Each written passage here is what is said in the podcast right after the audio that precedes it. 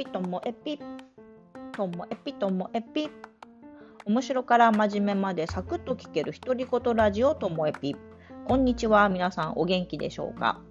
え今日はですねちょっと前に Facebook にも投稿した話なんですけども自分のなんかグッときた、なんか、いや、これかなと思った話です。何かと言いますと、えっ、ー、と、今年高校3年生になる女の子が春休みの、えっ、ー、と、数学の数2、数 B の宿題がはかどらないっていうので、ちょっと相談されたんで、一緒にこう勉強を、まあ、個別でね、見たんですよね。まあ、そしたら、まあ、どう考えても、いろんなことを忘れてしまってるんです。2年生で習った内容を。でもやったことは確かなんですよ。だからちょっと話をしたらどんどん、ああ、ああ、なんかやった、ああっていう感じだったんですね。で、えっと、最初は、うんと、回答解説付きのテキストだから、それを読めばいいのかなと思ったけど、それすら頭に入ってこないっていうので、まあ、きっと、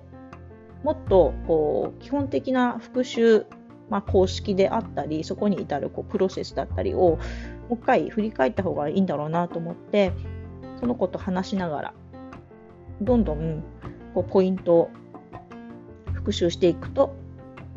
まあ1行目を書き出してあげたらその後はずっと自分で解くことができてでこの0行目と1行目の話なんですけどね回答解説の1行目っていうのはまあ、これ万人に向けて書かれてるので苦手な子にとっては全然1行目じゃないんですよ。そこの1行目に至るまでに思い出さなきゃいけないことがいっぱいあるんですよ。なのでこの0行目をこう探すっていうのが子どもとのコミュニケーションだったりその子の解いている様子だったりそこにかかる時間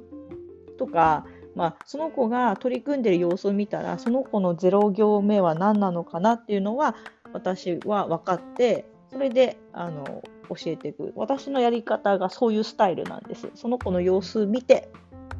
0行目を探して話をして思い出してで1行目を書き出してそして解いていく、まあ、これをまあ最初は全部繰り返してやってたんですけどそのうちねこれができたからこっちとこっちは自分でできそうとかどんどん子供はこう冷静になってきますよね。この章は自分でできるかも。でこの0行目を探し出すっていうのを私とその子2人でやっている感じなのであ復習ってこういう風にやればいいんだって本人自身が分かってなので最初はねもうこの問題集全部やるのかなと思ったら56時間いや1日足りないんじゃないかなって思ってたんだけど結局3時間で、うん、一通りできてその子もすっきりした顔でよかったなと思いました。いやこのね0行目を一緒に探し出す。それが、うんと、復習をするっていうことなんだとか、復習するときにはこう自分の分かんないポイントに立ち返るんだみたいな、そのね、0行目を探すの、私ね、好きなんです、それが。好きだし、割と得意だと思います、特にこの数学については。数学はその子供が解いてる様子見たらその子が何をこうまだ足りないのかなとか何をこう求めてるのかなっていうのは分かるんですよね。でもしかしてこれって私の天職とか何か才能なんじゃないかなって 思ったんですけどね。でも問題が一つありましてこの高校生に数学を教えるっていうのは私の本業ではない。時々やる副業なんです。年に数回やる副業で。しかも、これニーズがね、そんなないんですよ。高校生の数学をもうしっかりやりたい。個別で受けてでもっていう子がこう十勝にどれぐらいいるのかって話なんですよね。でであのどれだけオンラインの授業とかその予備校みたいなところのねサテライトの授業とかが発達したって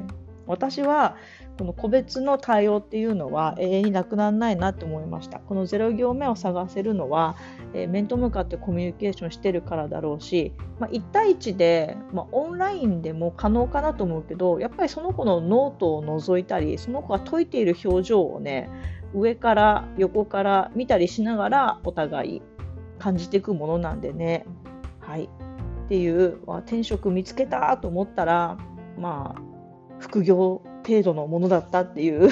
落ち着きの話なんですけども、皆さんはどうですか？これ私だけの才能かもとか、私だけとは言わなくても、これ人はなかなか持っていないかもしれない能力かもっていうのってありますか？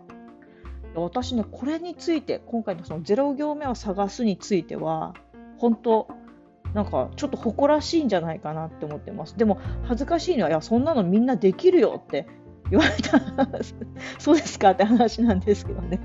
なので、この0行目を探すっていう感覚について、同じような感覚がある方とか、あとは、いや、それ特別かもしれないとか、いや、そんなの誰でもできるよとかっていう、あの率直なご意見お待ちしております。どうも最後までお聞きいただきましてありがとうございました。さようなら。